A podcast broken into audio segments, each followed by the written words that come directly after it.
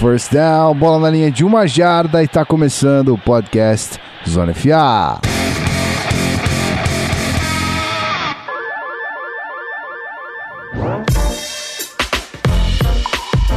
Seja muito bem-vindo você, querido ouvinte, a mais um podcast do Zona FA, mais um episódio desse podcast maravilhoso. Eu sempre me confundo, mas tudo bem. Confusos estamos nós depois daquela saraivada de domingo. Não é não, Pedro Pinto? Como é que você está? A cabeça está boa? Tá tranquilo, meu filho? Só tá mudinho.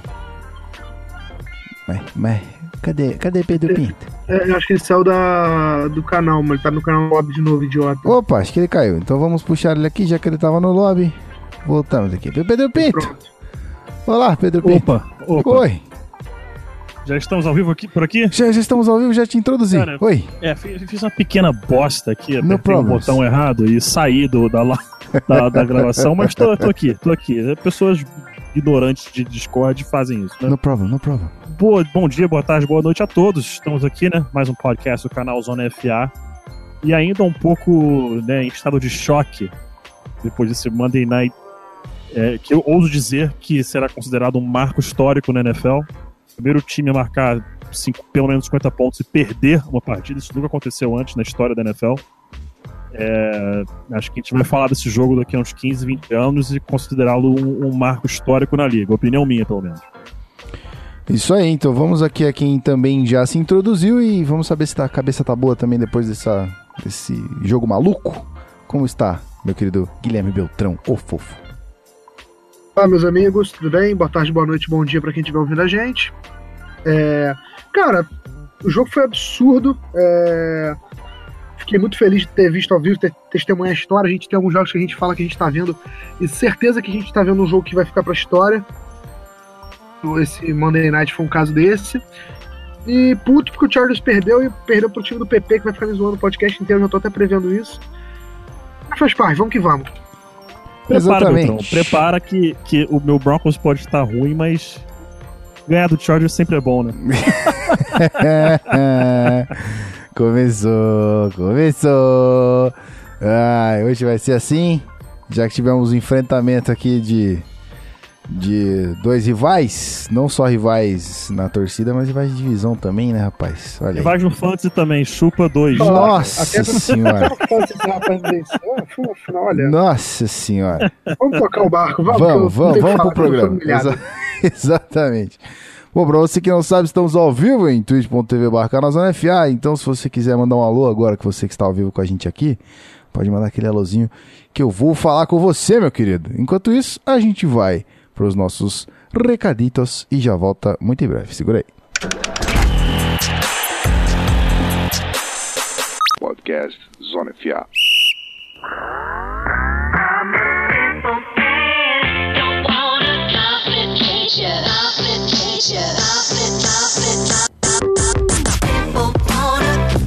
Muito bem, muito bem. Hoje não temos Rafael Martins para fazer os nossos recaditos, mas temos Della Colita. Se serve que Della Colita está aqui para avisar você que estamos ao vivo neste exato momento aqui na twitch.tv barra canal Zona FA. Temos alguns espectadores aqui, mas ninguém quer falar boa noite pra gente, então eu também não vou falar com ninguém. Mentira. Fala boa noite pra mim, gente, que eu vou falar com vocês. É, e é isso aí, a gente grava nossos programas ao vivo em twitch.tv barra acontece aquela coisa maravilhosa que você que já assistiu sabe, você que não assistiu ainda, cola aqui com a gente, porque tem bastante coisa interessante, boto uns highlights do joguinho pra você saber o que tá acontecendo, pra você lembrar como é que foi a saraivada de time X, ou como é que foi a tristeza do time Y, então é isso aí. Se você puder, twitch.tv barra e a gente está aqui ao vivo com a galerinha gravando esse programa maravilhoso. Vamos lá então falar também do Vamos ao Tape, que tá dando uma, uma- um hiato aí, umas férias rapidinhas, mas a gente vai conseguir botar isso em ordem, principalmente depois É. do jogo de ontem, né não, seu Pedro Pinto? Pois é, pois é, vou tentar botar isso aí no ar. Como eu vou buscar fazer um pouco maior, né, um pouco mais detalhado, possível que ele não vá ar eh, já nessa semana, porque o, o padrão que a gente faz lá são 5 a 6 jogadas, vou buscar fazer mais de 10. Então talvez ele não suba no ar. Não, suba, não, su- não vá pro não, site. suba né? no ar, é bom. No ar, é. Não, não vá pro site é, é, na, na quinta ou sexta-feira, mas é, vai sair. Eu peço perdão a todos aí que cara, como eu já falei, tive mudança recente de emprego e assim, tá, tá difícil, tá difícil. Tá difícil pra, pra man- manter minha rotina, mas é, chegando no final do ano aí vai começar a dar uma normalizada. E aí o Vamos ao Tape volta com, a todo vapor e ele vai seguir na off-season. Fica tá avisado aí pra, a todos. Vai seguir na off-season, não vai parar só porque não tem jogo, não. Vamos que vamos. Isso aí. que o mais empolgado aqui a ler esta matéria tá aqui, que é o Beltrão. Cara, eu sou maior fã do Vamos ao Tape, cara. Eu já falei isso. Exatamente. É isso aí. Então, pra fechar aqui os nossos recadinhos, só pra reforçar pra você que a gente mudou, não estamos mais no apoia estamos em picpay.me barra canalzonefa e lá você tem vários benefícios de cashback. Pagou um boletinho, ganha 15 conto ali de cashback. Fez uma transferência para um amigo, ganha 20% de cashback. Então, se você quiser pagar o Zona ter os benefícios de Vamos ao tape, ter os benefícios de o nosso grupo do WhatsApp maravilhoso que tá sempre ali em discussão várias coisas que a gente faz na semana, os linkzinhos de jogos bonitos que sempre rolam. Então, se você quiser acompanhar isso de perto, é só assinar lá alguns dos nossos planos e fazer parte dessa coisa maravilhosa. Então, picpay.me barra canal Zona FA, fique à vontade para checar todos os nossos é, as nossas possibilidades de apoio. E aí você faz isso aí, se puder, cola com a gente, beleza? Vamos então pro programa que é o que interessa, vamos falar de futebol americano, que essa semana foi cabulosa. A gente já volta, não sai daí não. Podcast Zona FA.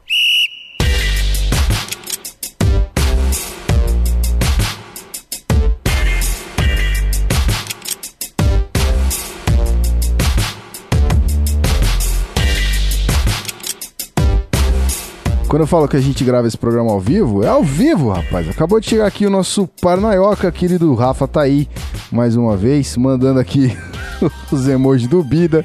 Ele sempre chega mandando o bidão. E é isso aí, meu querido. Mais uma vez, obrigado pela presença. E se você quiser ser nomeado aqui, quem sabe mandar um comentário, chega ao vivo com a gente aqui para é, twitch.tv barra beleza? Então vamos ao primeiro jogo, senhores. Vamos ao jogo 1. E aqui estamos falando de Raiders e Cardinals. É, Raiders ganhando um joguinho aqui fora de casa. Mas né, aquela coisa. Ganhou do Arizona aqui. Partida difícil para Derek Carr. Não é não? E aí, gente? Partida complicada, difícil pro Raiders e é, acho que uma coisa que vale destacar foi o bom jogo que teve David Johnson, né? 25 corridas para 137 jardas, recebeu apenas um passe, isso ainda está sendo é, resolvido, digamos assim, em Arizona, a melhor utilização do running back David Johnson.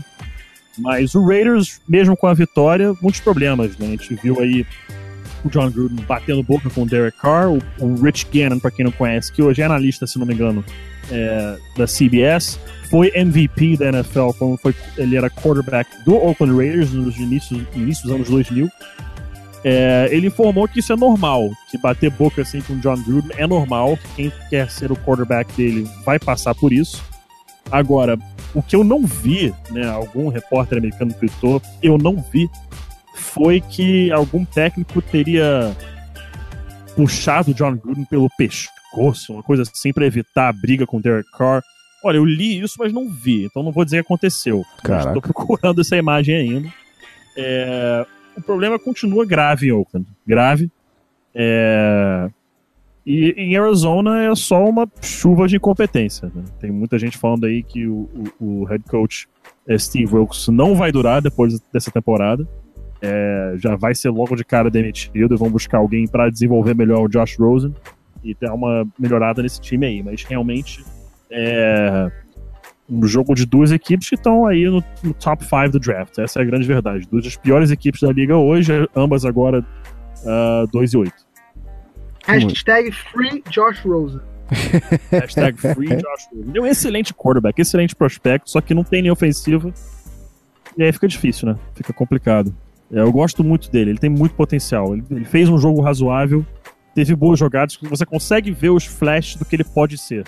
Mas é aquela velha história, né? Se você é selecionado é, ali nas 10 primeiras escolhas do draft, geralmente é que o seu time é muito ruim. E a gente consegue ver isso no Cardinals. É, rapaz, não é fácil não. Bel, quer comentar alguma coisa? A gente parte pro próximo jogo. Tu que manda. Ó, a hashtag Free Rosen já foi Já foi o comentário falar. suficiente aqui. Ok, ok. Então vamos lá para o jogo 2. Estamos falando da vitória. Mais uma, hein? Vocês tomem cuidado que a, a, a preleção aqui, a, a, a mãe de nazice do Pedro Pinto, tá tomando conta aqui, rapaz. O Texans vence mais uma na sequência, mas não foi um jogo. Não foi um jogo só feliz para o Texans. Foi um jogo triste e pesado para o Washington Redskins, que perdeu seu quarterback titular aí. Meus amigos, deixo com vocês. Então, um jogo triste demais pro Redskins. É... Triste e duro pro time de Washington antes mesmo de acontecer o que aconteceu. Pra quem não sabe o que aconteceu, o que a gente tá se referindo, Vamos passar. é a lesão gravíssima que o, que o Alex Smith sofreu. Alex Smith quebrou a, a tíbia e a fíbula, é, fratura exposta. O Adam Schefter chegou até a falar no Twitter dele que o osso sim perfurou a pele. É porque, ainda bem, cara, a gente tem o- as meias do uniforme pra não mostrar isso, porque seria uma cena daquelas Nossa. horrorosas. Bom, não preciso nem dizer que ele está fora da temporada e também não preciso nem dizer que é, sua carreira agora também está ameaçada, né? Até porque ele já não é mais um jovem, é, já tem lá para os seus 33 anos. Uma lesão dessa muda completamente o, o- a carreira do jogador, né? É o, é o antes e depois de ter visto o último snap de Alex Smith na NFL. É, vamos torcer para que não tenha acontecido isso. Agora, é impossível a gente também não traçar comparações de outro quarterback do Redskins Perfeito. Exatamente. data, meus amigos. No dia 18 de novembro de 2018, Alex Smith fraturou a sua tíbia e fíbula jardas é, e o jogo terminou 23 a 21 para o adversário, tá?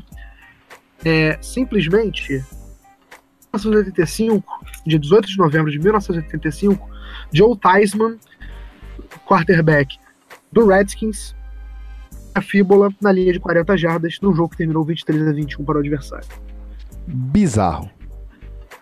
O Redskins é um time bizarro, né? Lembra que o Redskins era o O mediano. 1 um em dois jogos, 2 dois em Isso. quatro jogos.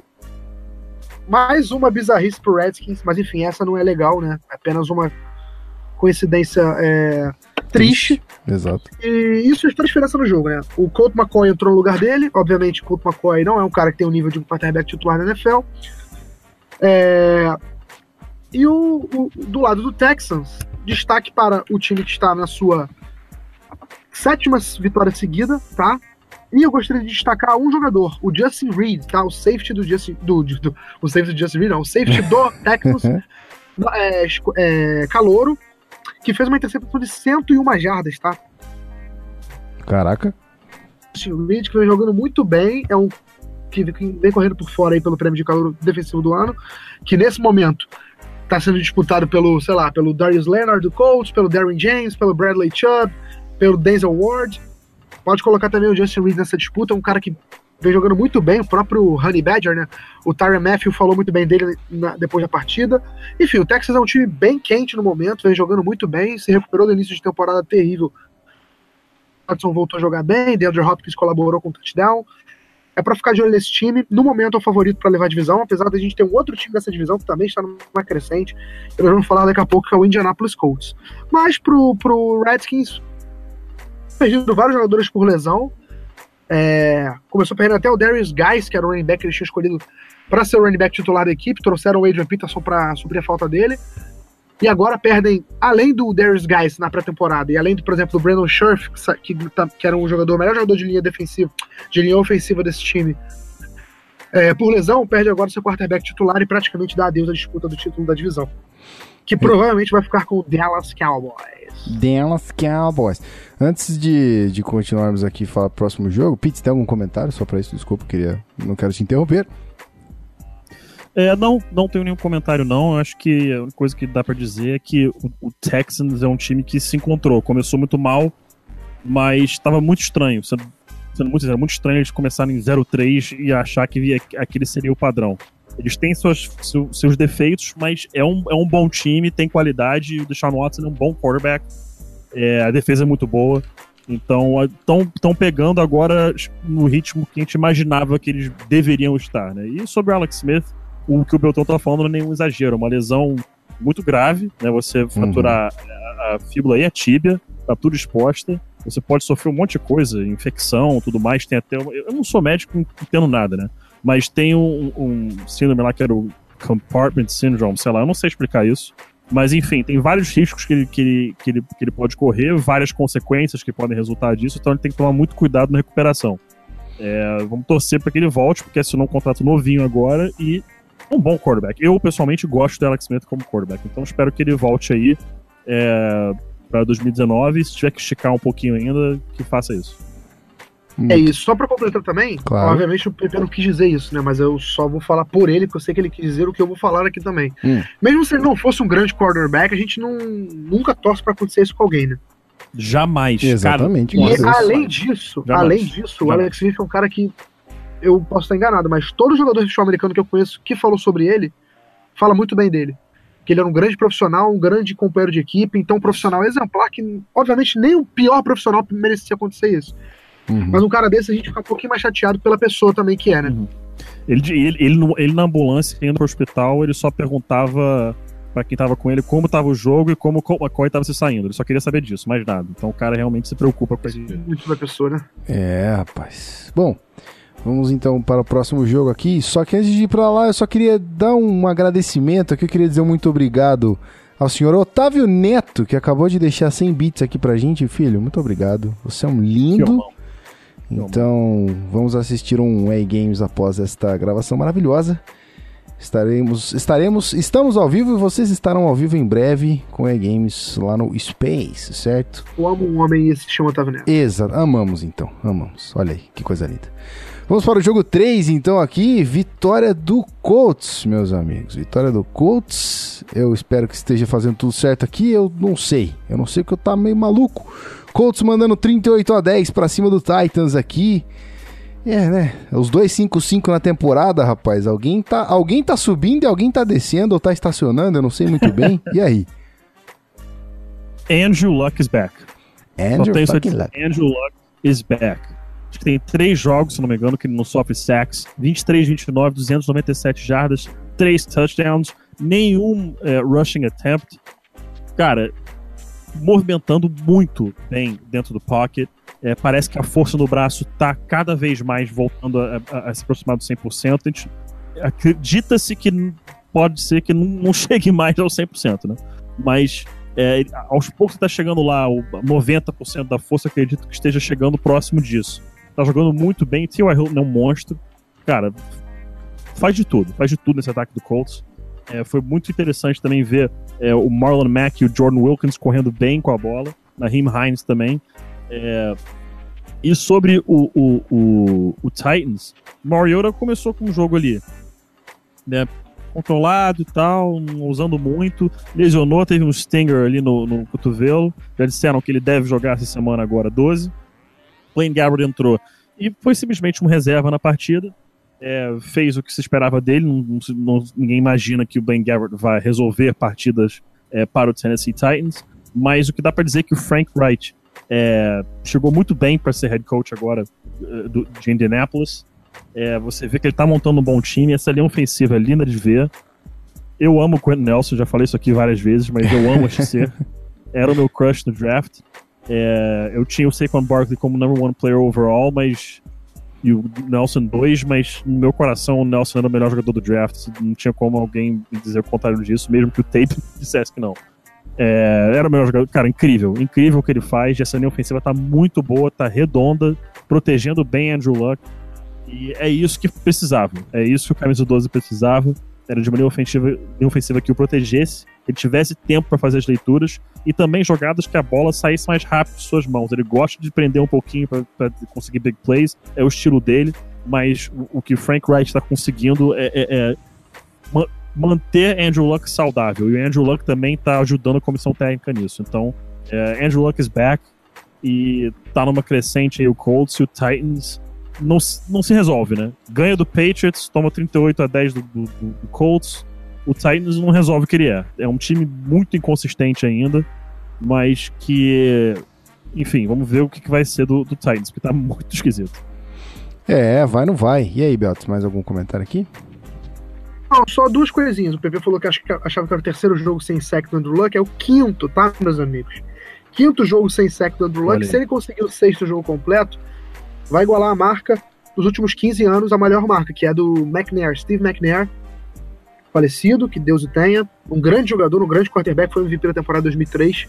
É, Air McNair, ter sacado, não me lembro a temporada.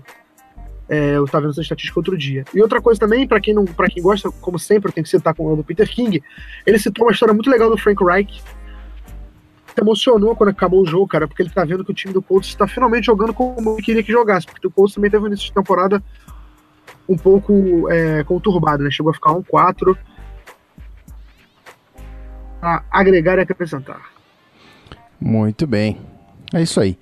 Bom, então vamos para o próximo jogo. Eu acredito que esse seja seu, mas se não for também, eu tô aqui, né, para fazer de volta e bater o balinha para devolver aqui, mas vamos falar de Carolina Panthers perdendo nos últimos instantes ali para o Lions. E aí, vitória do Lions em Detroit, 20 a 19. E aí, meus, meus queridos? É, o, o, o Panthers. O Cam Newton fez um excelente jogo de dentro do pocket. Né? Isso é uma coisa que a gente tem que dar esse mérito a ele. Acho que todo mundo falou que o North Turner de Offensive Coordinator não daria certo o Cam Newton. Ele teve duas corridas para duas jardas apenas na partida, mas passou para mais de 350, três touchdowns, uma interceptação, três sacks sofridos. É, teve um jogo incrível o DJ Moore, com 157 jardas e um touchdown em sete recepções. McCaffrey, mais uma vez, dinâmico nesse ataque.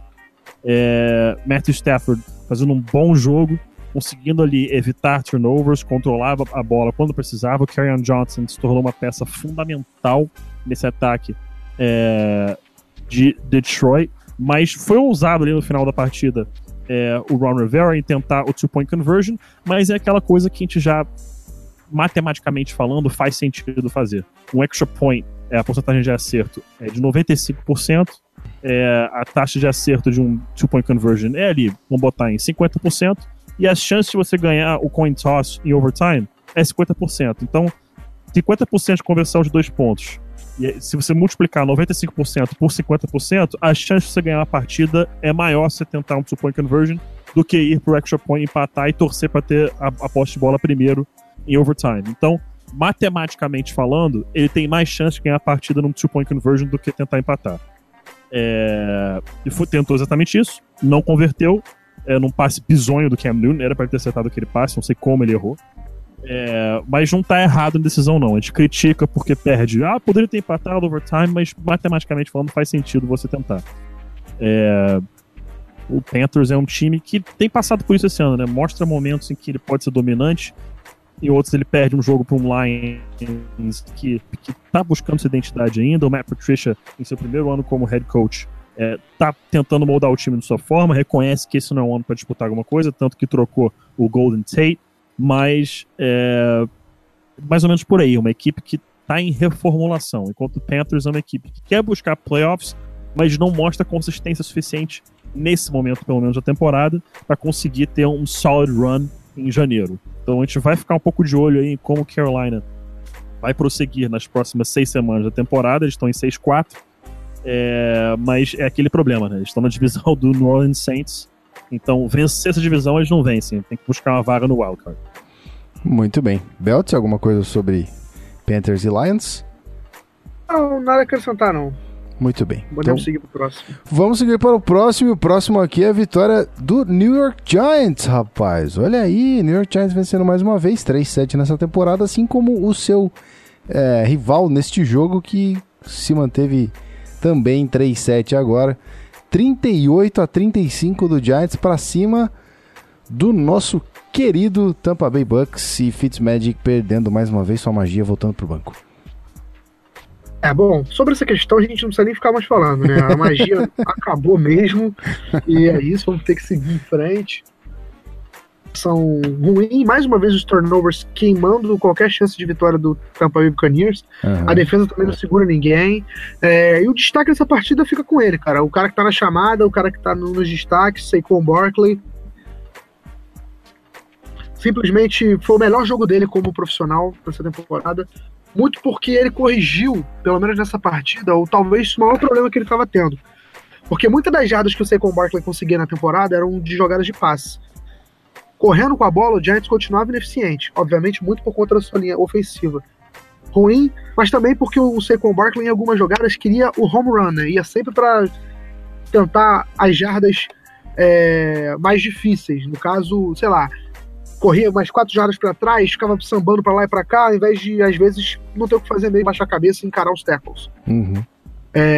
Nessa, joga, nessa, nessa partida, o Giants correu muito entre os tackles, né, pela linha ofensiva ali no meio. É, parou esses pequenos buraquinhos que ele tinha e botou a cabeça para frente e foi para cima. E não, não foi à toa que ele teve o maior número de jardas corridas na sua carreira como profissional, como também teve o maior número de carregadas, 27, e foram 142 jardas corridas. É, o Giants abriu uma vantagem muito grande no começo, com dois touchdowns dele mesmo, e depois só segurou a onda. É, o James Winston ainda tentou uma virada ali. O Bucks sempre cava um buraco muito grande e não consegue sair no final, né? Pois Terceiro é, jogo na temporada que o Bucks faz isso. Começa perdendo de muito, dá uma, uma reação, mas sempre para e morre no- no- na praia porque o buraco é muito grande. Acho que. Acho não, mantém minha opinião. O Bucks não tem como manter mais James Winston e o Fitzpatrick no máximo como reserva também, porque outro que não tem como ser titular. O Bucks tem que pensar no próximo passo, tem que pensar no próximo quarterback. É, não sei como eles vão conseguir fazer isso, porque no draft a gente não tem tantas opções assim. Agency também não, mas o Bucks não, não pode continuar com os dois, na minha opinião. E é isso, o Giants em, emenda sua segunda vitória seguida, finalmente uma winning streak pro Giants. E é aquilo, né, amigo? Pode ter sido contra o Bucks, pode ter cedido 35 pontos, mas, cara, foi uma winning streak, é a segunda vitória seguida do Giants. Alex Smith no Redskins e o Cowboys, que é o melhor time da divisão, tá 5 e 5 chance de playoff. Muito pequena, mas tem. Enquanto tiver, como eu diria o meu querido amigo Everaldo Marques, onde é bambu tem flecha, amigo. Onde tem bambu tem flecha, então o Giants tem que continuar sonhando. Embora no momento seja só um sonho, e um sonho longo ainda. Tem Muito- chance de playoffs, o time encarou, encarou não, conseguiu sua segunda vitória seguida e vai tentar levar esse, esse ritmo, essa boa, essa boa fase pro, pro restante da temporada. Muito bem. E aí, Pete, algo a comentar aqui? Vamos para o próximo jogo. Como diz. Vamos seguir, vamos seguir. Só tenho a dizer que é isso aí mesmo. O Bucks precisa buscar um novo quarterback. Jameis Winston não dá. Esquece. Ok. Estamos com essas palavras, então. Vamos aqui para uma vitória de Dallas Cowboys sobre o Falcons, que perde mais uma vez, rapaz. Falcons 4-6 na temporada aqui. Vitória de Dallas fora de casa, 22 a 19. E aí, Pete? Ou Belt, não sei. Ah, não tô olhando a pauta. Sou eu. Ah, Não, então. Cara, é difícil você cobrar alguma coisa desse Atlanta Falcons defensivamente, porque o time perdeu os dois melhores jogadores da, da- da defesa, né? O Dion Hum. Jones e o Keanu Neal. E isso faz muita diferença. Muita diferença mesmo. Mesmo assim, o time conseguiu segurar o Cowboys a 22 pontos. Não que seja um ataque super explosivo para ser, pra ser mantido em 22 pontos e comemorar. Mas, é um, na NFL de hoje, né? Que a gente tá vendo o time fazendo 54 pontos e outro 51, o cara ainda acho. É, só que, infelizmente, o Falcons só fez 19, né? Porque encontrou uma defesa muito forte, que é a do Cowboys. Se reinventando. é, tem jogadores muito talentosos jovens em várias posições desse setor defensivo. É, o Leighton Van Der Esch, um grande achado no draft. Ninguém imaginava que ele fosse se tornar, até o, até o momento, até o presente, né? Um jogador muito bom, muito útil, tá em todos os lugares do campo, um excelente tacleador, também cobra muito bem o passe, tanto que interceptou o Carson Wentz no Sunday Night. E o Cowboys tá aí, cara, vencendo, é, venceu fora de casa, sempre difícil vencer o Falcons em Atlanta, é, com o field goal do Brett Maher, ou Maher, eu não faço a menor ideia como é que fala o sobrenome dele. Sei que ele é um jogador que tem se mostrado muito útil pro Cowboys também. Acho que ele não errou nenhum field goal na temporada ainda. É, e já, venceu outros jogos também chutando o field goal da vitória.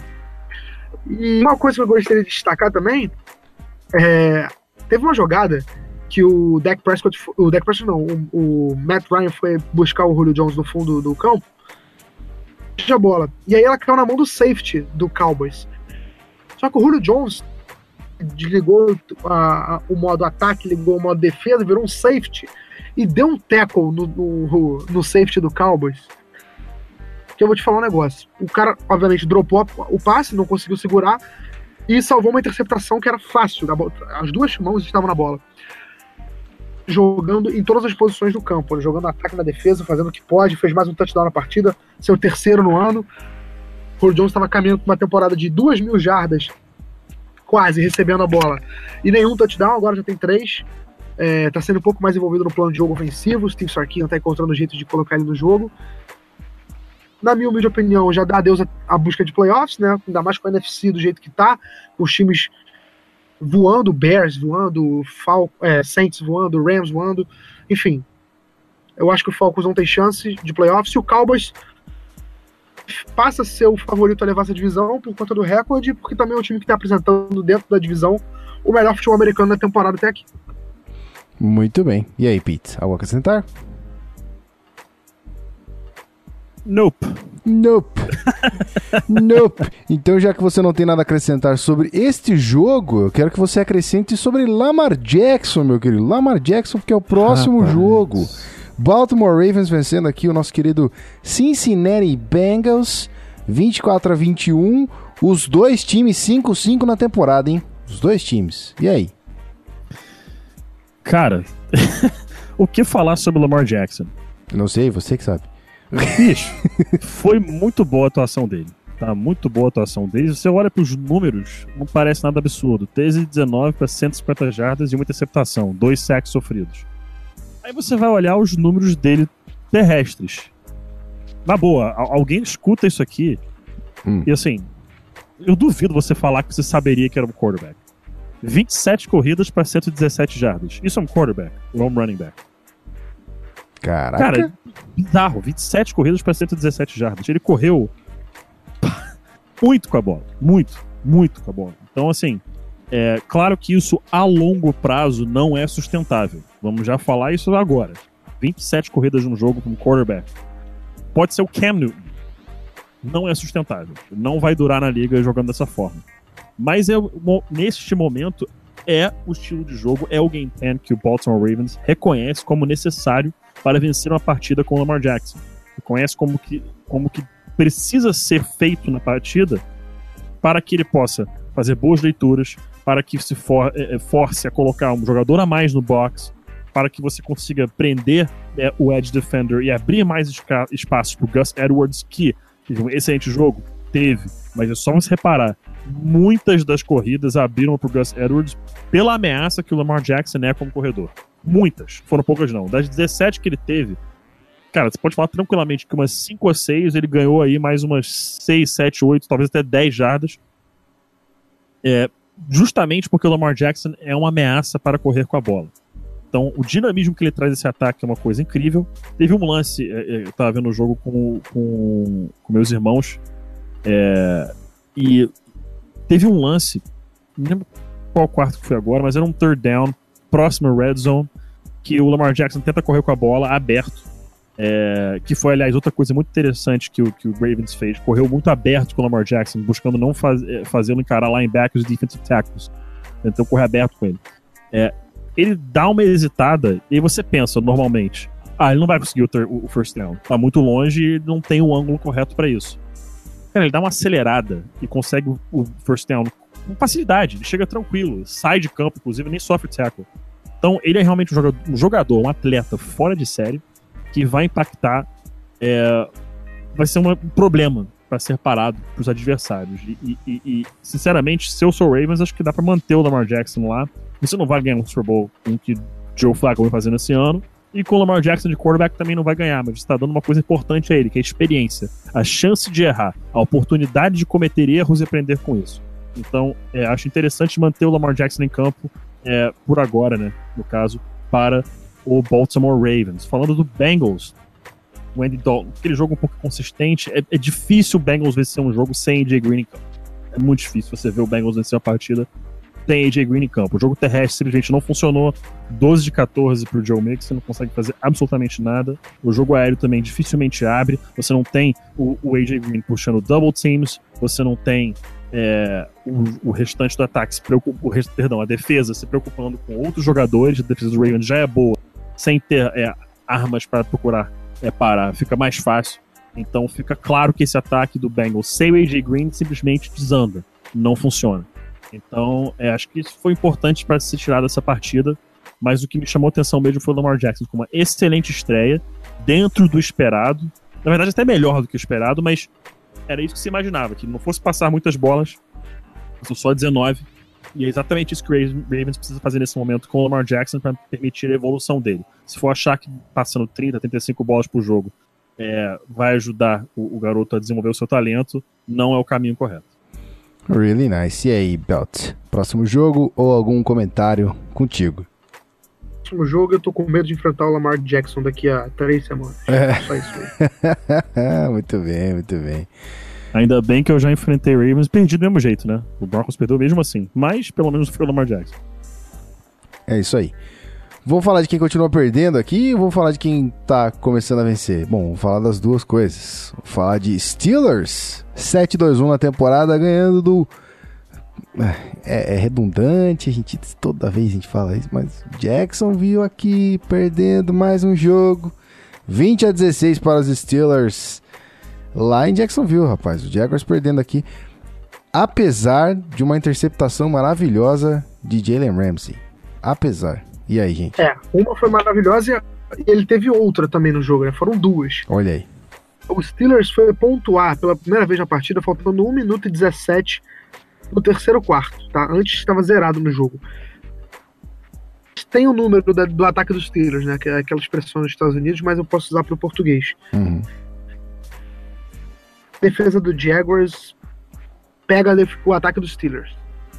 Só que do outro lado, isso é o que tinha acontecido no ano passado. No ano passado, o Jaguars venceu os Steelers duas vezes, as duas no Heinz Field, com um jogo corrido muito forte, mas também com o Blake Bortles ativo no jogo, participando bem da partida, jogando.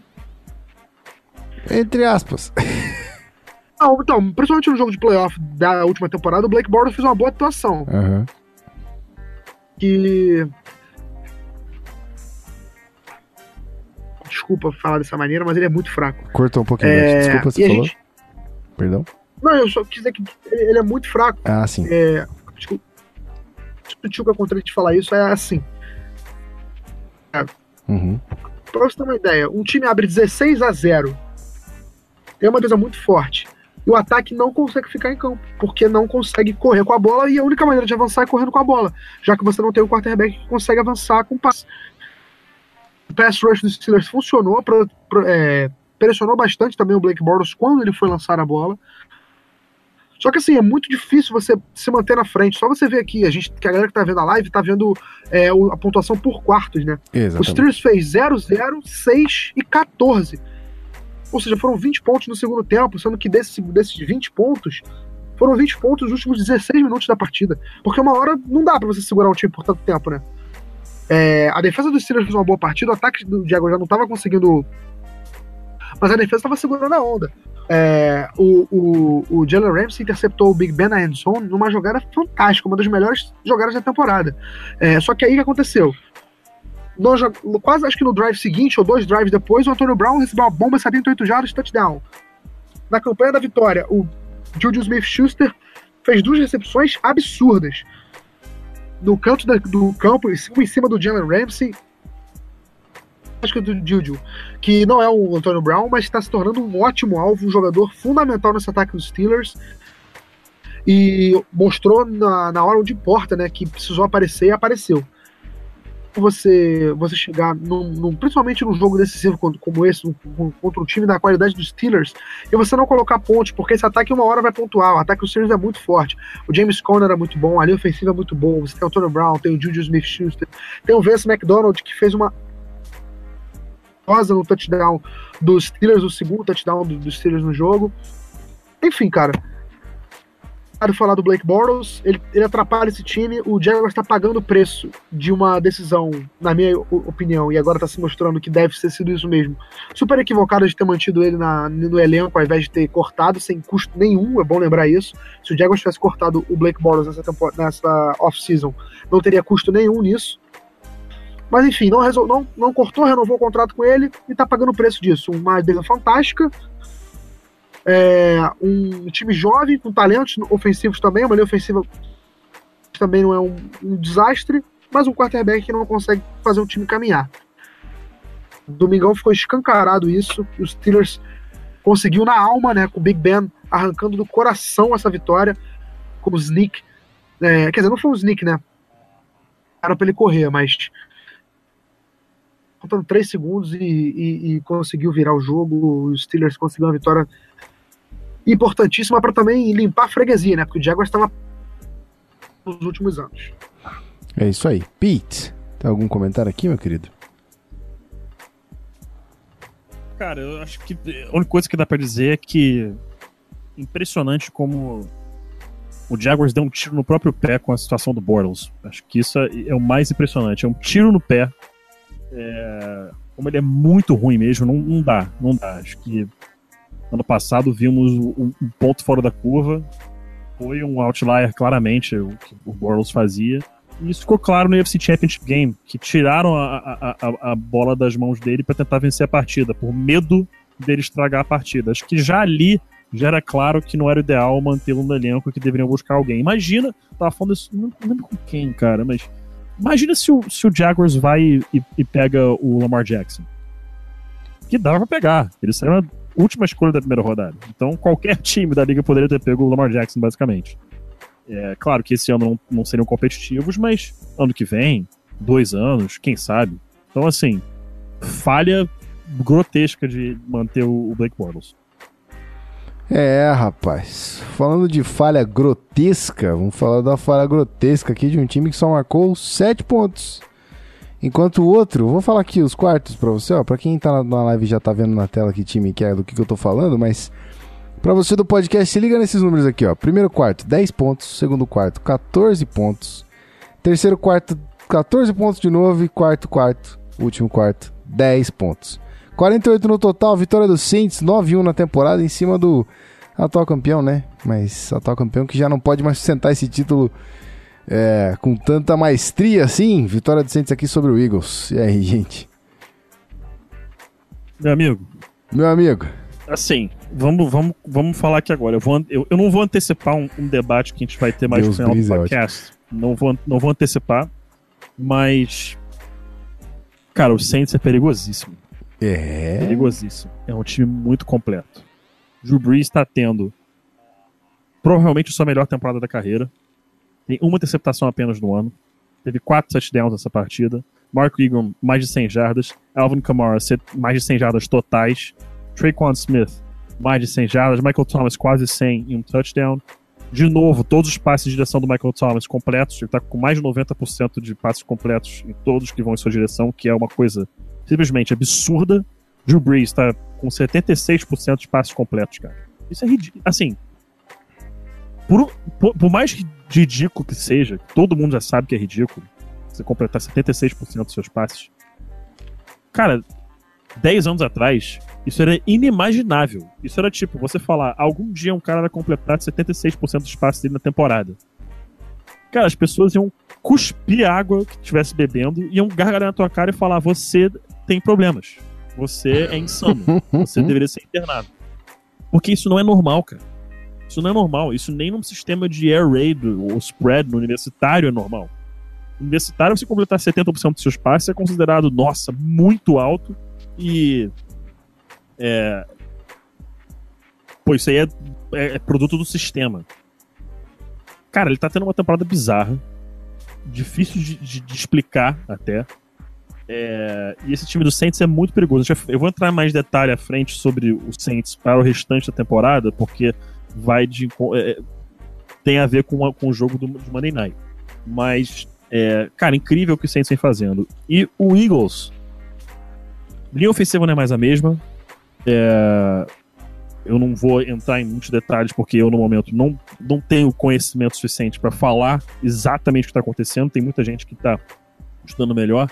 É, o próprio é, o Henrique Bulho, que é torcedor do, do, do, do Eagles, acompanha um pouco mais detalhado, ele poderia explicar um pouco melhor. Mas esse time não é mais o mesmo, as chamadas não têm sido mais as mesmas.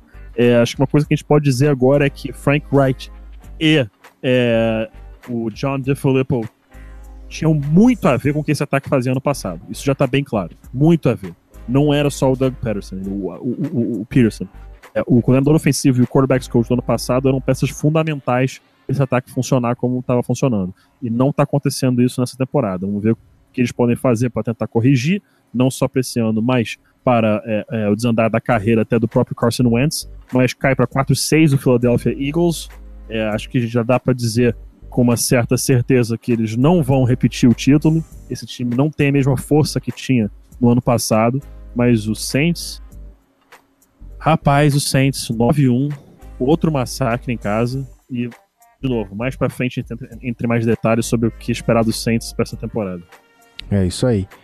Belts, meu filho, o que, que você me diz sobre esse jogo? A gente fala do próximo jogo? Como é que você tá aí? Vou recomendar uma coisa e vou falar outra, tá bom? A coisa que eu ia falar é o Saints em, quer dizer, pontuou em todas as campanhas contra o Bengals e pontuou em todas as campanhas contra o Saints. Então são dois jogos seguidos pontuando em absolutamente, ou melhor, pontuando todos os quartos, né? Não todas as campanhas. Contra o, contra o Bengals foi todas as campanhas, mas contra o, o Eagles eu não tenho certeza. É, outra coisa é, mais uma vez estou eu aqui falando da coluna do Peter King, mas essa é especial porque o Peter King ele faz uma coluna capitulando a semana. Só que nessa semana, especialmente, ele passou o sábado à noite acompanhando as reuniões de time do Saints, do time do Saints, né, as reuniões do Sean Payton com os técnicos e com os jogadores. Cada linha dessa, dessa, dessa parte do, do texto dele, é, como esse time do Saints é, jogadores dialogam com os técnicos, como esse time tem uma união especial, como esse time é especial. Olha, é, é cedo pra falar, a gente sabe, a hype sempre acaba distorcendo um pouquinho a nossa, nossa visão, mas o Saints hoje é o favorito ao Super Bowl. O time do Saints é o time que dá mais jogar em casa todos os jogos dos playoffs, que tá acontecendo no momento. O Saints é favorito ao Super Bowl. É, mas vale ler muito, vale muito ler essa- esse trecho do texto do Peter King, porque fala sobre várias coisas e ele coloca exemplos que aconteceram no próprio jogo contra o Eagles, né? Sobre do que a reunião foi colocada em prática. Isso é muito legal também. Esses bastidores, eu, pelo menos, sou fascinado. Acredito que muita gente goste bastante de ver também. É, rapaz, olha aí. Bom, ficamos de olho e aquele medo que sempre ronda, né? Vamos então para o próximo jogo e aqui estamos falando de vitória do Seahawks sobre o Packers. Rivalidade aqui nesse jogo, como sempre, mas como disse a chamada aqui, que eu imagino que tenha sido o Belt que escreveu, é, ou não, quem foi que escreveu a chamadinha? Eu. Foi, é, eu imaginei que fosse você. É, na noite dos QBs, rapaz, quem venceu foi os head coach. Quem venceu foi quem foi melhor treinado pelo head coach. E aí, no caso, Seahawks, 27 a 24 em cima do Packers em casa. É, quem vai? Eu ou você, Belt? Eu só queria falar que eu escolhi essa chamada justamente porque. E acho que o tempo dele no Packers já foi, né? E o- o jogo de quinta-feira foi um exemplo disso. É, de jogadas, acho que péssima manutenção de relógio, né? Péssima administração de relógio. Packers, que se complicou muito na temporada. O resto é contigo, amigo. Só queria isso aí, porque o Mike McCarthy, pra mim, ó, já deu. Já deu. E aí, Pete, do it. Deu, cara. Já deu, não tem mais condição do Mike McCarthy. Mike McCarthy. É, assim, uma teoria que é jogada aí muitas vezes e que você começa a perceber em alguns momentos é que o Aaron Rodgers tem um pouco de parcela de culpa também nas jogadas, que ele gosta de improvisar, ele gosta de buscar algo a mais, mesmo quando a jogada já está ali, tem um recebedor livre, mas aí também vem o outro problema que é o Mike McCarthy, que acho que até torna mais grave o problema do Mike McCarthy, que é não reconhecer esses pontos fortes do seu quarterback. Uma coisa é você achar que o seu quarterback ah, ele vai resolver sozinho. Outra coisa é você falar, ele é um cara que gosta de esticar a jogada, ele gosta de estar em movimento. Por que você não chama jogadas então que permitam que ele faça isso? Por que você não chama bootlegs? Por que você não chama mais. É, é, é, é, é, é, é difícil explicar, mas quando você, você tem que. É, é, mu- é fundamental para um coach saber quem é o seu quarterback, saber o que ele é. né? Acho que uma- um- a gente sabe que o Russell Wilson, por exemplo, gosta de improvisar, mas a comissão técnica atual de Seattle entendeu e, e- e- encontrou uma forma de, mesmo ele gostando de fazer isso, vamos colocá-lo num certo ritmo na partida. Que tá sendo benéfico demais pro Russell Wilson. Ele tá tomando menos pancadas, a linha ofensiva tá jogando melhor, tem um monte de coisa acontecendo em Seattle por conta disso. Já em Green Bay, não tem confiança do Aaron Rodgers no sistema, então ele não confia na jogada que está acontecendo. Ele é forçado a improvisar mais por isso, coisa que ele já gosta de fazer, então começa a sair um pouco do controle. Claro, ele é um monstro, ele é provavelmente o melhor passador que eu já vi. É, Vamos deixar por enquanto Patrick Mahomes fora dessa conversa, tá? Por enquanto, que ele tá só no segundo ano dele na liga. Mas mantendo por uma consistência, ele foi draftado em 2005, então estamos em 2018. Ao longo de sua carreira, eu acho que dá pra dizer que o melhor puramente passador da bola. Só isso que eu tô dizendo. Não tô falando que é o melhor quarterback, não tô falando que é o melhor XYZ. Tô falando passador, de lançar de plataformas diferentes, tá com a posição do corpo de uma forma muito esquisita e conseguir botar a bola mesmo assim no lugar perfeito. Acho que ele é o melhor passador que eu já vi. É, então ele consegue botar bolas absurdas em alguns momentos. Não lembro qual foi o lance. Eu acho, eu acho que foi pro Devante Adams. No, left sideline, não, lembro qual quarto, tava atacando o lado direito do campo. Que o Aaron Rodgers, assim, zero torque, puramente no braço. Ele, ele até bota o corpo pra trás na hora que ele vai lançar. Lança a bola só no braço e cai, assim, on a dime. Perfeita a bola é, pro wide receiver. Então, ele tem um talento fora do normal. Ele, tem um, ele é um ponto fora da curva mas ele precisa de um técnico que saiba utilizá-lo de forma melhor. Saiba montar um sistema de uma forma que ele possa improvisar, mas ainda assim ele entre em um ritmo na partida. Porque você não pode viver só de improviso, você não pode viver só de jogadas heróicas. E em muitos momentos é- parece que é assim que o Packers trabalha no ataque. Melhorou com o jogo terrestre, claro, é, com o Aaron Jones, mas ainda assim não tá longe de ser é, o ideal. Então vamos ver como vai ser o, o caminhar disso aí, mas é, Mike McCarthy, acho que essa era aí já deu. Ok, então vamos lá. Próximo e antepenúltimo jogo aqui. O senhor que deveria estar aqui para comentar esse jogo, infelizmente teve um imprevisto, mas ele não comentaria tão feliz assim. Imagino que ele comentaria um pouco triste ou um pouco raivoso, mas é vitória do rival tomando o posto aqui da divisão, o posto de líder da divisão. Nosso querido Chicago Bears ganhando de 25 a 20 em casa, em cima do Vikings. E aí, meus queridos? É. Assustador, né? É, O ataque do Bears ia melhorar, é, porque o Matt Nagy chegou para isso. O coach foi muito nos moldes da contratação do Sean McVay na temporada passada. O cara que chegaria com ideias novas, os conceitos modernos, para tentar, entre aspas, salvar um prospecto marasmo, no caso do, do Sean McVay, era o Jared Goff, do Jeff Fisher, do, do Bears, é o Mitchell Trubisky, que estava nas mãos do, do John Fox. Né? São dois caras, o John Fox Nesse e momento, o Pedro arrepia. Fox e o Jeff Fisher são caras obsoletos muito né, longe de NFL de Denver, hoje em de dia. Bebê? Pode continuar, Belt. Desculpa interromper. Ah, achei que tinha.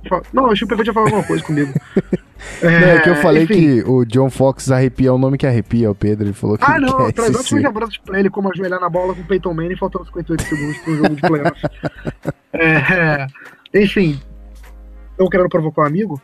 É, Mas já voltando ao que provoca... Vai interessa. ter vó, cuidado, que vai Não, eu ter. tô ferrado daqui a pouco. Cuidado. Mas enfim, ele tá quieto, ele deve estar só guardando. É... Assim, o Matt Nagy chegou no Bears e fez o que se esperava, né? Só você ver a variedade de, de jogadas que esse ataque do Bears oferece. O que a gente esperava era isso. Agora, como eu tava dizendo anteriormente, o- agora, o que a gente não esperava, pelo menos eu, é uma defesa. Tudo bem que a gente não esperava, porque nas previsões de temporada a gente não sabia que o Khalil Mack ia parar no Bears. Exato. Mas, é, mesmo assim, acho que mesmo sem o Khalil Mack, essa defesa estaria melhor do que a gente imaginava. E a defesa do Bears, assim, em, termos de turnovers, é a melhor da NFL, tá? São 18 interceptações, cara. 18 interceptações. São mais interceptações nesse ano, na semana, 12, na semana 11, do que nas duas últimas temporadas inteiras somadas. Tá? O Bears teve 8 interceptações no ano passado, dá 16, nesse ano já são 18. Aí, a diferença que tá nessa defesa. E não é só em turnovers, a gente tá vendo também o time parando ataques adversários. O ataque do Vikings, que é um ataque muito bom nesse, nesse jogo. É, não vou- eu não vou ser oportunista, mas ao mesmo tempo não é oportunismo falar isso, né? O Kirk Cousins em jogos de prime time está 4-12, tá? E, se não fosse uma tentativa de virada no finalzinho da partida, né? Tanto que o Vikings meteu 17 dos 20 pontos no último período, o Vikings teria sido praticamente zerado do jogo, porque o Bears, overs, o Bears dominou a partida inteira. É, atrapalhando muito o Vikings, principalmente ofensivamente, né? Turnovers, Dalvin Cook sofreu fumble, teve pick six, teve interceptação sem ser pick six do Kirk Cousins. É, foi uma partida bem desleixada do Vikings com a bola. Um- Em alto nível e equilibrado como esse é, o- como é o Sunday Night, como foi esse Sunday Night, você não pode ter tantos turnovers assim. Palavra que o Rafão, eu vou citar o Rafão, porque ninguém pode falar de Vikings sem citar o Rafão. O Rafão falou da palavra execução executou muito bem as jogadas. É, faltou executar muito bem as jogadas para pontuar e chegar na bola. é, e chegar na, na partida com chance. Tentou, foi o que eu falei, tentou no, último período, meteu 17 pontos, mas já era tarde demais, não deu. Fica só a, a lamentação pro Vikings, que agora dá um passo atrás na busca por playoffs. Ainda acho que esse time briga por playoffs e chega aos playoffs divisão norte da NFC passa por Chicago e muito merecidamente. Muito bem, Pedro Pinto. Algum comentário aqui? Como estamos?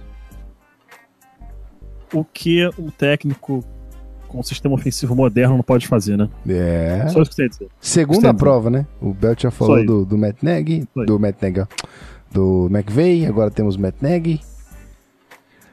É, rapaziada, é isso aí. Bears, quem diria, está, está à frente do nosso querido Vikings. Vamos lá então para o próximo jogo.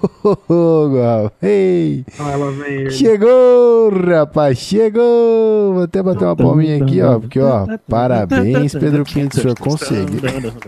Ah, tá cantando. Can't touch this. Vitória do Broncos em cima do Chargers, rapaz. 23 a 22. E aí, pra quem vai começar a atacar aqui? Quem vai Não, eu, eu começar vou, a se eu vou começar porque a primeira coisa que eu tenho que falar é: Vai. o Chargers perdeu esse jogo, não foi o Broncos que ganhou. Eu vou, eu vou, vamos falar isso primeiro. Opa! Sincero aqui. Opa! A gente, a gente, a gente zoa, o Broncos ganhou, eu tô feliz, chupa Beltrão, entendeu? Isso tem que tudo ser dito. Tudo isso tem que ser dito. Tudo isso tem que ser dito. Mas o Chargers perdeu esse jogo, não foi o Broncos que ganhou. Tá. tá? Não foi o Broncos que ganhou, porque é, o, o Case Keenum não teve um grande jogo, jogou muito bem no último drive. Muito bem no último drive. Assim, muito bem no último drive. Mas, cara, tipo, não fez um super jogo. Philip Rivers, 400 jardas, dois touchdowns, lançou interceptações desnecessárias, tá? Desnecessárias. É, Melvin Gordon com bom jogo, Austin Eckler com, com bem utilizado. Antonio Gates, cara, é impressionante como a defesa do Broncos, é- o ponto fraco sempre é o end. Os ends sempre massacram o Denver, impressionante. Antonio Gates, com 50 anos de idade, entra e tem 5 recepções por 80 jardas. 50 toneladas também. Oi? E 50 toneladas também. O Gates tá pesado pra burro. É. Ainda tem isso. É, mas assim, quem perdeu o jogo foi San Diego, com turnovers, é, com a proteção não ajudando nem um pouco o Philip Rivers, né, apanhando muito no jogo. Von Miller é, com seu centésimo sack na carreira, eu amo este homem. É, quem mais teve sack na partida? Bradley Chubb, mais um sack liderando os rookies. Adam Gotsis também com sack. É, o Von Miller com aquela interceptação que acabou setting a pontuação. É, então, assim, pra mim, o Chargers perdeu o jogo. Não foi o Broncos que ganhou. É, quando o Allen falou, they suck. Cara, não é que they suck, porque ele tava com raiva depois do jogo, mas o time do Broncos não é bom. Tem, tem talento. É, se for tivesse um head coach de qualidade, poderia fechar o ano aí 8-8-9-7, que era onde eu imaginava que o Broncos poderia chegar, mas como o head coach é uma bosta, e é o pior head coach da NFL hoje, Vance Joseph, estamos aí na situação atual é, de é, 4 e 6. Mas o Chargers, mesmo com a derrota, vai pro wildcard, vai pegar playoffs, vai pegar playoffs. É, então, assim, é, o torcedor do Chargers tem que simplesmente respirar fundo, porque acho que foi o Beltrão que falou, né, que, cara, essa camisa pesa muito, só que pro lado contrário, negócio do tipo assim, não foi, Beltrão? É, a frase não é minha, não, mas eu já usei bastante. É, é impressionante, cara. O Chargers é. Assim, o Chargers é, é Chargers, cara. É Chargers não, até mudar. Muito bem. E aí, Belts, como é que você quer se posicionar neste jogo, nesta condição? Diga para nós. Eu vou só ver uma parada antes. Eu, eu deixo. Eu deixo. Ó, parênteses, beleza. parênteses, parênteses.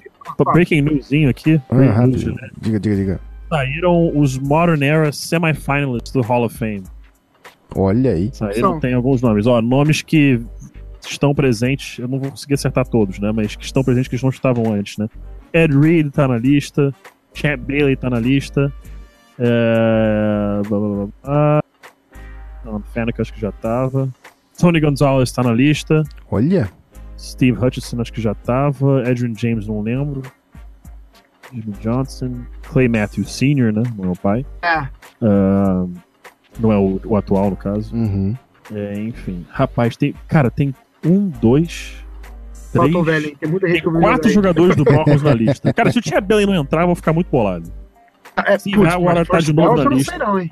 Cara, se o Champ Bailey não for first ballot, é só bias contra Denver, porque o Champ Bailey foi o melhor cornerback da era dele. O Champ Bailey, durante uns Ah, é oito anos, era o melhor cornerback da NFL. Ele é o defensive back com mais Pro Bowls da história da NFL. Nenhum defensive back, defensive back, safety, corner, o que é que seja, nenhum defensive back tem mais Pro Bowls na história da NFL do que o Champ Bailey. Nenhum tem. Ele tem sei lá quantos, eu vou te falar agora. Agora me dá um segundo só aqui, porque, cara, eu tenho que pagar um pau pra esse cara. É. Mas jogava muito mesmo. No Char é, contra o Chargers ele acabava com o Chargers. Cara, e- aí é aquela coisa que, cara, é impressionante nego fala, ah, pô, você não via muito Champ Bailey no jogo. Mas é isso que você espera de um shutdown corner, é não ver Esse. o cara no. Quanto menos no você ouvir falar dele, melhor. É, three time first team of Pro Bowl, entendeu? O cara teve na carreira, cara, ele, é um- ele era um monstro, um monstro. Ele tem, olha quantas interceptações ele tem na carreira, 52 interceptações na carreira, 52. Cara, ele é monstro, ele era um monstro, ele era um monstro, jogava demais, demais, demais, demais mesmo. E, assim, pra mim, first ballot, eu vou se ele não entrar first ballot, eu entendo. Mas, cara, é first ballot Hall of Fame, tem que ser. Isso aí. Be é, faça as suas considerações antes da gente passar pro próximo jogo. Pode se defender, seguinte. pode atacar. não, vamos defender não. Eu, concordo com o PP que perdeu o jogo foi o Chargers, o Broncos não ganhou. Ok. Quer dizer, o Broncos, o Chargers mais perdeu do que o, do que o Broncos ganhou, né? Porque o Broncos obviamente ganhou o jogo, tem seus méritos nisso. Mas o que eu ia falar é o seguinte, o Dan Quinn, desde que assumiu o Falcons, ah, você tá falando porque é do Falcons, calma, espera. Desde que ele assumiu o Falcons, o Falcons entregou 12 jogos no último período. É a segunda marca da NFL, de- desde 2014. Só perde para quem? Muito bem! entregou no último período, de 2014 pra cá. Enfim, eu tô acostumado já com isso, até demorou pra acontecer esse ano, o Chargers entregando jogos. Como, Por exemplo, contra pro Chiefs, as três derrotas do Chargers no ano, Chiefs, Rams e Broncos. Tem um abismo entre Chiefs e Rams e Broncos aí, né? Porque, primeiro, contar como derrota, normal, dois times melhores, dois times que o Chargers, na minha opinião, ainda não tem chance de vencer. Agora, o Broncos, o Chargers teria obrigação de vencer. Obviamente, com todo respeito, o time do Broncos é um time que, apesar de ser fraco, como o PP falou, essa é uma visão um pouco clubista com raiva. Não é fraco, eu não diria que é fraco, é um time que tem defeitos, principalmente pô, né, a parte do coaching staff. Mas, pô, um time que tem jogadores como Junior, como tem o Von Miller, como tem agora o Bradley Chubb, Daniel Sanders, como tem o Cortland Sutton, enfim, não dá pra você falar que esse time é fraco. Mas, obviamente, o time do Chargers, olhando o elenco, o elenco é melhor e estava jogando melhor na temporada. Só que assim, o Philip Rivers era candidato a MVP e eu coloquei o tempo verbal era. Esse jogo foi um jogo onde o Rivers deixou, na minha opinião, de con- concorrer ao prêmio de MVP. Ele pode voltar daqui a um tempo. Agora, nesse momento, ele está no meu top 5. Caramba. Ele, é. Por que eu vou falar isso? Não vou nem dizer que a derrota está na. Foi culpa 100% exclusivamente dele. Mas. Primeiro, ele teve um- uma interceptação numa, no snap que veio muito alto do, do Mike Pouncey. Uhum. É, e aí ele, ele meio que ficou batalhando um pouquinho para conseguir dominar a bola e jogou a bola apressado e foi interceptado. vai tanto na conta dele assim. Foi um passe forçado, mas faz parte também. O Chargers tava, tinha assumido a liderança, estava caminhando para pontuar e abrir vantagem no jogo e dominar a partida de vez. E o Rivers foi interceptado num screen pass, onde o Von Miller leu direitinho o que o Rivers estava fazendo. Interceptou o quarterback do Chargers. Logo depois o Denver foi lá e fez o touchdown. O Chargers conseguiu voltar à liderança, mas o Denver foi lá e venceu o jogo depois. Isso foi, isso foi a jogada que virou a chave da partida, né? O Broncos. Se o Chargers pontua naquele drive, não digo nem faz- fazer um touchdown, se o Chargers faz um field goal naquele drive, ao invés de ser interceptado, era vitória para Los Angeles Chargers, com certeza. Só que infelizmente o Philip Rivers acabou fazendo uma jogada burra. Coitado. Sim, a defesa do Chargers não conseguiu parar o Philip Lindsay, é, Lindsay no, no, no geral, né? Teve um touchdown de 41 jardas, cedeu uma big play no jogo corrido. É, no último drive da partida que o Case Keenum, com todo respeito pela expressão, colocou o pau na mesa, sim, não podia ceder tantas jardas quanto cedeu, principalmente jardas após a recepção, né? Se não me engano, foi o Emmanuel Sanders e o Carl Lancy conseguiram recepções longas. É, não era para estar na, na- na- na agenda do Chargers, que tem uma tabela dificílima pela frente e vai querer com certeza olhar para trás e ter recuperado esse jogo, mas ele não volta mais não. Agora olhar para frente, vai pegar o Cardinals na próxima semana, obrigação vencer, e depois, amigo, seja o que Deus quiser, porque é Bengals, Ravens, Chiefs e de novo Broncos para fechar a temporada. Nossa, É, mas foi um tropeço para ficar um pouco assustado, sim.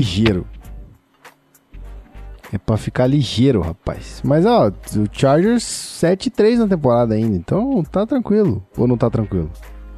Tirando. Então, o recorde tá tranquilo. É. Só que eu tô falando assim, se você projetar a tabela, é difícil, cara. Ah, sim. Você pega os Steelers fora, você pega o Chiefs fora, já, eu posso contar duas derrotas aí. Eita. Você pega o Ravens, que é difícil demais jogar, uma defesa difícil, o Lamar Jackson vai estar evoluindo.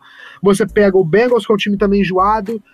É, e você pega o Broncos fora de casa na altitude, que é sempre difícil de ganhar.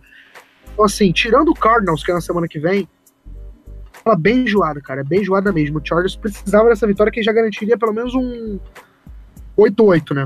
Uhum. Um ou dois jogos. Mas eu acho que dá, dá pra pegar playoff, só que ficou um pouco mais difícil. Muito bem. Bom, vamos então fechar essa parada aqui. The Last Game of the Night. Vamos falar do último jogo aqui que foi incrível. Rapaz, eu até errei aqui a arte, mas eu vou deixar assim mesmo. Eu coloquei o verdinho pros dois lados ali. Mas é porque passou dos 50, rapaz. Até merece ficar verde também pro KC. 54 a 51. Total de 105 pontos em um jogo da NFL. Isso aqui tá parecendo NBA, rapaz. Eu não tô entendendo. É. Que jogo foi esse, meus amigos? Quem quer começar? Vitória aqui do vou- Rams 10-1. E aí? Vou começar porque o PP tem muito mais a falar do que eu. É, Então eu vou ser bem breve. Quem Diga. viu o jogo testemunhou a história. Que sensação, né? Tipo, você tá vendo alguma coisa que vai ficar marcada pra sempre. Esse jogo a gente vai voltar lá atrás no tempo, né? Daqui a uns 10 anos, 5 anos, vai falar, nossa, lembra daquele Monday Night? Foi ali que, sei lá, pode ter começado uma nova era da NFL, ou simplesmente pode ter sido um jogo que vai ficar pra história. Marcado uma nova era ou algo do tipo, mas é um jogo que já está na história. Numericamente, né? Estatisticamente já está na história, porque é a primeira vez que um time faz 50 pontos e perde. Que os dois times fazem 50 pontos na mesma partida. O placar de college, e não é só college, é um placar de, pac- de Big, Big 12. Né, um placar de uma conferência onde não tem defesa. É, e apesar de tudo, teve defesa no jogo, né? O, o- teve touchdown defensivo, teve do- três touchdowns defensivos, teve sack, teve fumble, teve interceptação, turnovers. Foi um jogo maluco. É, dizer que se a gente vai ver algum jogo melhor que esse nos próximos, sei lá, cinco anos. Eu, pelo menos, estou ansioso para ver esse jogo de novo no Super Bowl, ou algo parecido com isso no Super Bowl. Uma partida onde ele não podia piscar que perdia um lance. Donald dominando o jogo defensivamente, Patrick Mahomes dominando o jogo, o Tark Hill 200 jardas, cara. É, Todd Gurley nem apareceu tanto no jogo e o Rams meteu 54 pontos. Olha só esse ataque, sem o Cooper Cup, enfim. O PP vai falar muito mais, eu só queria dizer que foi um jogo que a gente vai.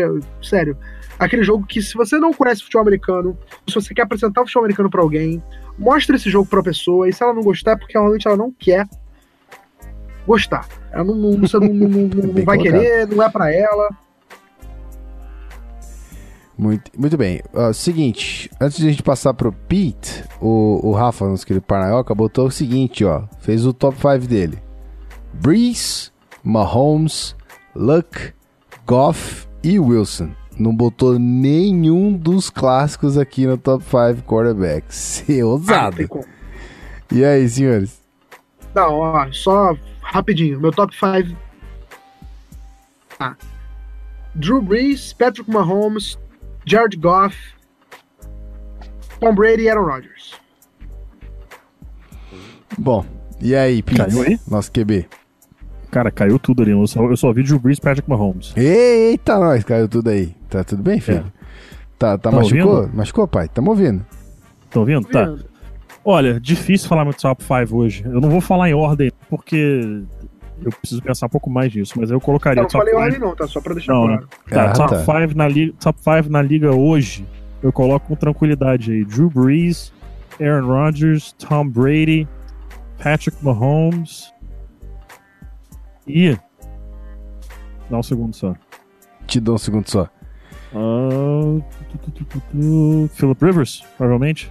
Olha, Provavelmente. Eu olha. quis botar porque eu ia ser xingado, mas eu tô um pouquinho de raiva dele.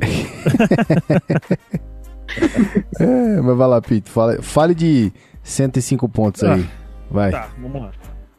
É, eu, eu falei isso no Twitter e vou dizer que eu tenho pra mim que esse jogo será considerado como um marco histórico na liga, não de o início de uma nova era ou do auge de uma era, porque acho que a gente está entrando num- numa nova NFL nesse momento, né, com a mudança de regras, com a dificultando a vida da defesa.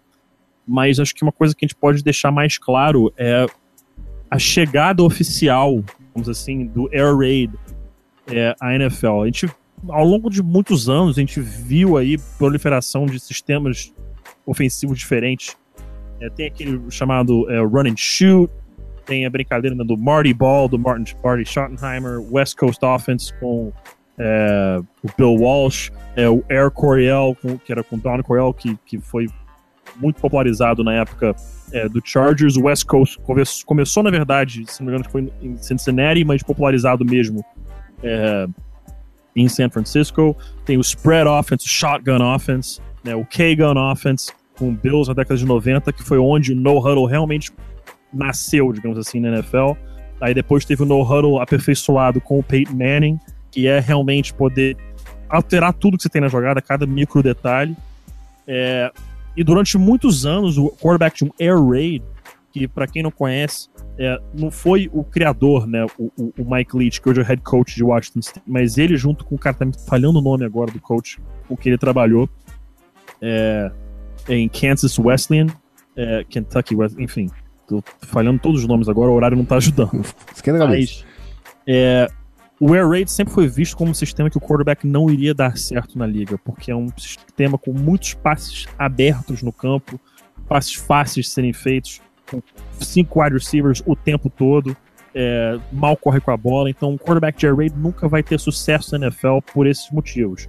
Hoje em dia está tendo, porque você tem muitos running backs que recebem passes bem, você tem especialmente coaches que estão dispostos a pegar esses conceitos e utilizá-los na NFL, trazer essa forma de jogar do college para o profissional. Então, na minha visão, essa partida de, do Monday Night, é, de 54 a 51, do Rams em cima do Chiefs, foi o marco oficial da chegada de vez do Air Raid à NFL. Claro que não foi o jogo inteiro rodado no Air Raid. Não foram todos os conceitos rodados de Air Raid, porque hoje em dia não existe mais essa separação de isso é um West Coast Offense, isso aqui é um Earhart Perkins Offense, isso aqui é um Air Coryell, isso aqui é um Spread, isso aqui é um Air Raid, isso aqui é um Run and Shoot, isso aqui é um quê? Não existe mais isso. Hoje todo mundo roda o conceito de todo mundo.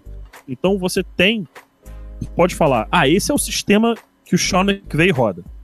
Um cara que foi um aprendiz do McVay vai chegar e vai rodar o sistema dele, da forma dele. Ele vai pegar um pouquinho do Kyle Shanahan, vai pegar um pouquinho de spread, vai pegar um pouquinho de West Coast, vai pegar um pouquinho de Hard Perkins, e por aí vai. Ele vai criar a forma dele de jogar. Então, assim, é, vai ser uma coisa completamente é, específica de cada time. Mas o que eu quero dizer sobre a chegada do Air Raid é que quarterbacks que passam muita bola no college e o Mahomes e o Goff vieram do sistema de air raid no college, estão chegando na hora certa na NFL. Um quarterback que saiu em 2010 ou 11 veio do air raid, ainda não era o momento para esse cara ter sucesso na liga.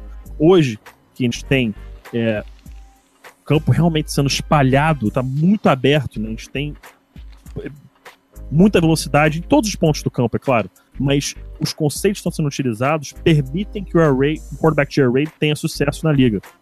Então eu considero um marco esse jogo, e vai ser falado como marco daqui a 15, 20 anos, na minha opinião, quando você quiser pinpoint, né, encontrar o momento exato em que a gente viu esse tipo de, de, de conceito né, ser bem utilizado na liga, vai ser nesse jogo. Teve gente falando que, ah, e o jogo do Saints do Rams? Foi um puta jogo também, mas completamente diferente. Foram dois jogos completamente diferentes. Quem assistiu os dois jogos, ambos incríveis da mesma forma mas dois jogos completamente diferentes. Eu não consigo, eu mal consigo traçar um paralelo entre um jogo e o outro. Né?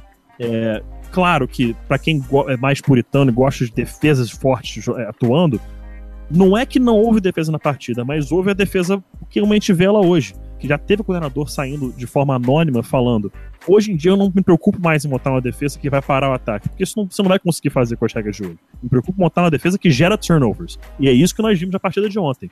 É, tivemos strip sacks, tivemos interceptações, então tivemos defesas é, fazendo diferença no jogo, mas realmente não parando o ataque, tendo que ser bend but don't break, basicamente. Então, assim, é isso que eu penso da partida. E a segunda coisa, que a gente tem que dar um mérito pro Saints, é que depois desse jogo, para mim o MVP da liga é o Drew Brees. Porque o Patrick Mahomes fez tudo que ele pôde. Ainda assim perdeu o jogo. O Todd Gurley, pouco utilizado, o Rams foi e venceu 50, 44 pontos. Pouco utilizado entre aspas, né? Mas pouco utilizado. O Drew Brees continua sendo o, o ponto focal desse ataque do, do, do, Saints. Continua sendo a grande arma do ataque do Saints. Então, assim, para mim, hoje, depois desse jogo do Monday Night, por mais incrível que tenha sido, que o Patrick Mahomes tenha jogado o que jogou, que o Jared Goff jogou o que jogou, para mim, valida o fato de o Brees merecer ser o MVP da temporada. É, e além de, também, é claro, do, de ter mostrado alguns detalhes preocupantes do Patrick Mahomes, que eu ainda vou ver o All 22 com calma, mas em vários momentos da partida eu senti que ele não estava confortável, estava querendo forçar muito passe, estava querendo resolver o jogo com um passe só. Isso aí eu vou analisar ainda com calma, mas os pontos fracos do Mahomes apare eles apareceram, mesmo com o super jogo que ele teve. Olha, é o seguinte, eu queria deixar só isso aqui, ó. Depois o pessoal fica sem entender por que eu falei que o Pepe ia falar sobre o jogo. Ah, Exatamente. Que, aqui, né? que aula, hein, coach? Que aula, hein? Puta que eu pariu. Gente, é o que eu sempre, é o que eu sempre falo. Se você sentar e realmente estudar a história do, do esporte, não só ler a história, tipo, ah, em que ano foi, tal, tal, tal, mas sentar e ler a progressão, estudar os sistemas e tudo mais, começa a fazer sentido o que você vê acontecendo na liga. Você chega até a começar a prever o que vai acontecer. Não é tipo, nossa, como que ele tá esperando isso? Como que ele adivinhou que ia ser isso? Mas quem viu tempos por exemplo, quando foi criado o, o, o sistema Air Raid pelo Mike Leach, é, o outro coach que eu sempre esqueço o nome, impressionante. É, eles viram que esse é o futuro, isso que vai acontecer. Porque são caras muito estudiosos que entendiam o passado da liga e estavam entendendo para onde ela estava indo. Na época, ainda eles no college, é claro. Mas enfim, é só isso que sugiro a todo mundo, cara. Estudem, vejam tape, estudem sobre sistemas históricos, que tudo começa a fazer mais sentido para vocês. Só isso que eu tenho a dizer.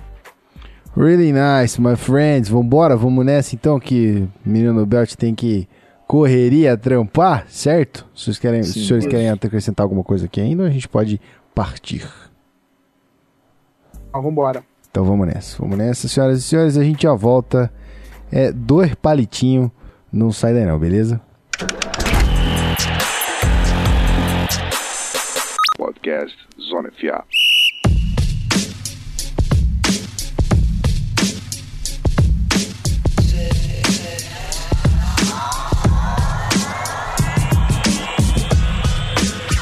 Muito bem, muito bem. Hoje sim, Rafael Martins, a gente encerra mais uma gravação desse podcast maravilhoso, mais um episódio em que a gente está trazendo uma rodada da NFL para você acompanhar com a gente aqui, as nossas análises, obviamente, não só os resultados. E é isso aí, agradecer a todo mundo que esteve aqui na nossa live antes de passar o tchau para os nossos queridos. Um beijo, Rafa Parnaioca, meu querido. Valeu por toda a sua presença aí, pela, eh, pela presença durante né, a live inteira. E pra você também, meu querido Rui, tava aí, nosso assinante maravilhoso. Passaram por aqui também o Nameless BR. Teve aí também mais gente aqui, o Baltz. Então teve bastante gente aqui passando ao vivo em twitch.tv barra FA. Se você quiser chegar, chega junto, beleza? Então vamos lá, vamos liberar o Belts. Meu filho, corre, que é isso aí. Água no popote tem que, né, tem que se virar. Obrigado, tá? É isso. Obrigado a vocês. obrigado, obrigado a quem ficou com a gente aqui até agora na live, quem ficou com a gente aqui até agora na gravação também. Espero que o pessoal tenha absorvido todo o conhecimento que foi passado, principalmente Né? pelo PP, principalmente não, 100% pelo PP, né? Se fuder. É, precisa de 100% não, se é, fuder. é isso aí. Precisa de 100% Olha não. aí. Tá bom, depois dessa humilhação sofrida pelos meus colegas, é, eu sou- tá bom, vou admitir, tudo bem? Sim, então, conhecimento. Pronto. Tudo certo agora? Beleza, tá bom. Ótimo. Até a próxima, tamo junto, um grande abraço e é nóis. É nóis, meu querido. Vai nessa que eu e Pete nós encerramos aqui tranquilo. Valeu? Já foi, já foi. Já foi, já foi, é isso aí. já Deu o vazare. Agora é assim, né? Agora já, segundo o programa Tradição, a gente fala tchau, a galera tchau mesmo, né? Fica aí, É. nem Tchau, adeus. Fé. Fé. É nóis. fé, melhor palavra. Fé. É, Pete, é isso aí, meu querido. Ó, o Yuri Bonf tá aí também, meu filho. Ô, obrigado, cara. Obrigado pela presença. Então é isso aí. Pete, deixa aquele tchau maroto. 11h30 da noite aqui, a gente gravando essa parada firme pra cair no feed muito em breve, né? muito em breve. E aí? Isso aí, mais uma vez, excelente gravar o podcast aqui com vocês. É, a gente fica com saudade, né? A gente sempre se fala ali durante a semana no WhatsApp, mas essa gravaçãozinha do, do podcast é sempre bom pra gente trocar nosso, nossa- nossas ideias, bater aquele papo. Fica um Aprender gravar. com o coach. Cara, eu aprendo com vocês também, Tamo você acha junto, que não? tamo junto. Rapaz, porra, toda, toda vez que eu vou fazer alguma coisa aqui sobre algum assunto de. de, de, de- cara, no Discord que eu sou um completo zero à esquerda nessa porra. cara, apertei o botão ali eu falei, Gui, fudeu, saí do quadro, não vi ninguém, alguém me puxa aí nessa porra. E o Beltrão veio na maior calma. Ele puxa você de volta. E eu, Exato. tipo assim, caralho, mano, puxa como de volta nessa porra? Puxa cara? o quê, né, cara? Tá puxando aqui meu braço, Ih, minha cara, perna? O que tá fazendo aqui? É, exatamente, entendeu? Então, assim, a gente vai aprendendo também. Outro dia o Gui mandou assim: não, o que vocês acharam das artes aqui, das cores novas É, e tal? fuder. Cara, eu segurei muito pra não falar assim, Gui, sinceramente, bota qualquer merda que eu não faço ideia do que eu vou falar. Entendeu? Então, assim, aí veio o Rafão, não, que isso aqui, o Beltrão é, porque sei lá o que, eu ando falando assim, gente, caralho, na boa, escolham vocês aí, porque eu não tenho competência pra, pra defender essa porra. Então é isso aí, cara, é uma equipe completa. É uma equipe junto. completa. É nóis, cara, é nóis.